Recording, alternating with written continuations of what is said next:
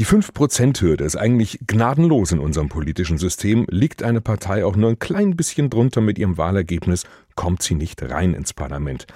Aber es gibt eine Ausnahme und die ist bei der Bundestagswahl im September bei der Linken zum Tragen gekommen. Hat eine Partei drei Direktmandate geholt, also drei Wahlkreise gewonnen, dann gilt die 5%-Hürde für sie nicht und auch alle anderen Abgeordneten dürfen dann mit einziehen ins Parlament.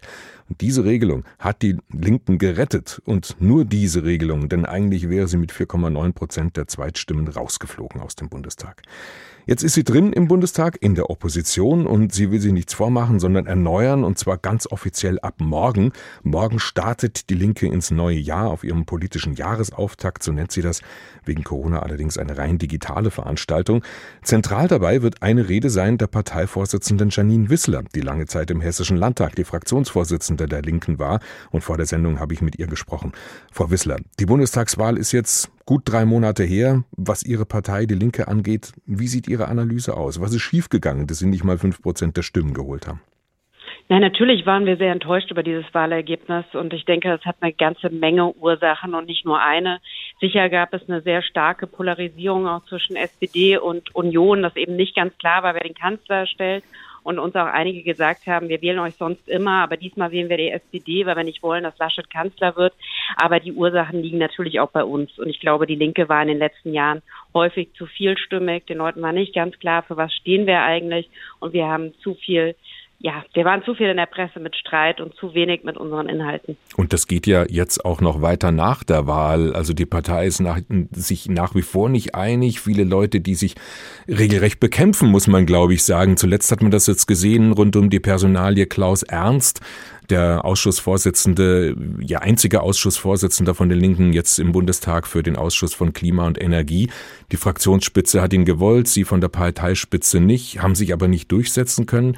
Wie wollen Sie das ändern in Zukunft, dass Sie sich als Parteivorsitzende besser durchsetzen in Ihrer Partei? Ja, ich denke, alle sind jetzt in der Verantwortung und alle sind gefordert, sowohl die Parteivorsitzende als auch die Fraktionsvorsitzende, der Parteivorstand und die Fraktion, auch die Gemeinsamkeiten wieder stärker nach vorne zu stellen. Weil wir sind ja die Partei der sozialen Gerechtigkeit. Wir wollen eben gerade das Thema auch Klimaschutz und sozialen Ausgleich miteinander verbinden. Wir wollen eine moderne Gerechtigkeitspartei sein und äh, ich denke, da haben wir natürlich eine Verantwortung gegenüber unseren Mitgliedern, gegenüber unseren Wählerinnen und Wählern, das eben auch stärker in den Vordergrund wiederzustellen. Und deswegen glaube ich, wir sollten diese Gemeinsamkeiten mehr ja nach außen sichtbar machen. Und natürlich wird in jeder Partei auch mal geschritten und in jeder Partei ist man sich mal nicht einig. Aber das Entscheidende ist, dass äh, die Menschen auf der Straße, die Menschen, die an die Linke denken, denen klar sein muss, stimmt, die Linke, das ist die Partei, die sich engagiert für bezahlbares Wohnen, für die Pflegekräfte und äh, dafür, dass man von seiner Arbeit auch gut leben kann.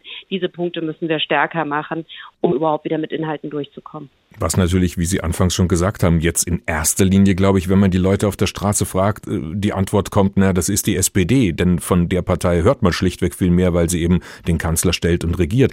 Äh, sie haben jetzt in einem Positionspapier ja auch geschrieben, ähm, die Partei, also Ihre Partei müsse den sozialen Kern erweitern.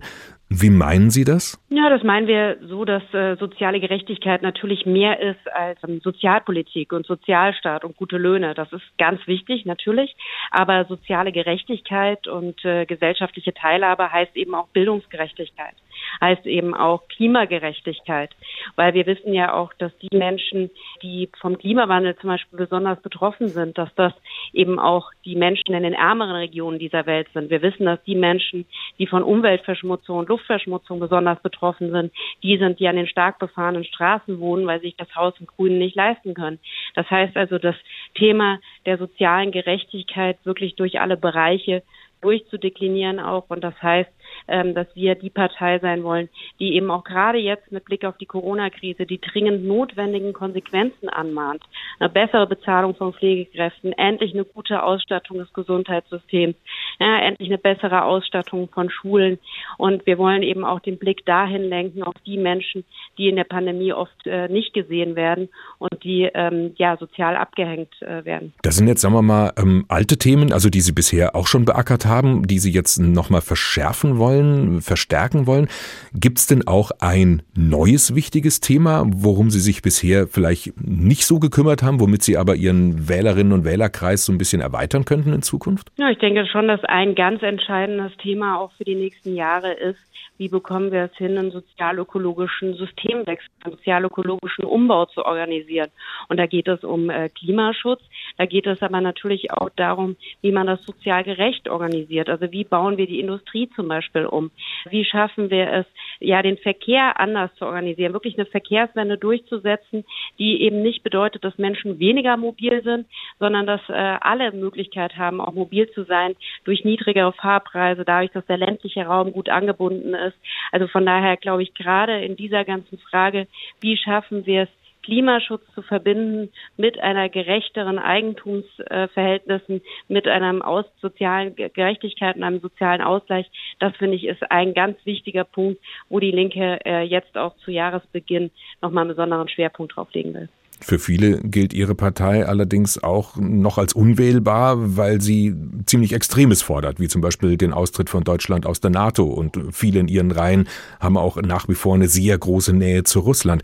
Müssten Sie das nicht auch langsam mal sich davon verabschieden, wenn Sie für mehr Wähler erreichbar sein wollen? Ja, wir fordern ja nicht den Austritt Deutschlands aus der NATO, sondern wir sagen, es wäre richtig, wenn man die NATO ersetzt durch ein Sicherheitsbündnis, was eben nicht auf Konfrontation und äh, Säbelrasseln setzt. Ja, Sie wollen die NATO abschaffen. Die NATO. Das macht es ja jetzt auch nicht groß anders. Das ist eine extreme Forderung. Müssen Sie sich davon ist, nicht nein, verabschieden? Ist, nein, das ist schon ein Unterschied, ob man sagt, äh, man will da einseitig austreten oder ob wir sagen, es bräuchte doch eigentlich ein Sicherheitsbündnis, das nicht auf Aufrüstung setzt, was die NATO tut mit dem 2-Prozent-Ziel. Also das würde ja bedeuten, dass wir in Deutschland noch 50 Milliarden mehr für die Rüstung ausgeben wollen.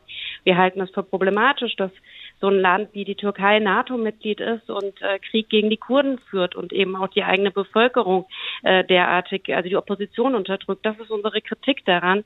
Und äh, deswegen finde ich, dass der Einsatz für eine friedliche Welt, ähm, in der Menschenrechte gelten, und zwar für jeden, natürlich, selbstverständlich. Menschenrechte gelten für alle und in jedem Land muss die Linke für Menschenrechte eintreten. Das finde ich einen ganz wichtigen Standpunkt. Janine Wissler, eine der beiden Parteivorsitzenden der Linken. Wir haben gesprochen über ihre Partei und wie sie sich erneuern kann und will. Morgen am Samstag hat die Linke ihren politischen Jahresauftakt. Da soll es dann losgehen mit der Erneuerung, ganz offiziell.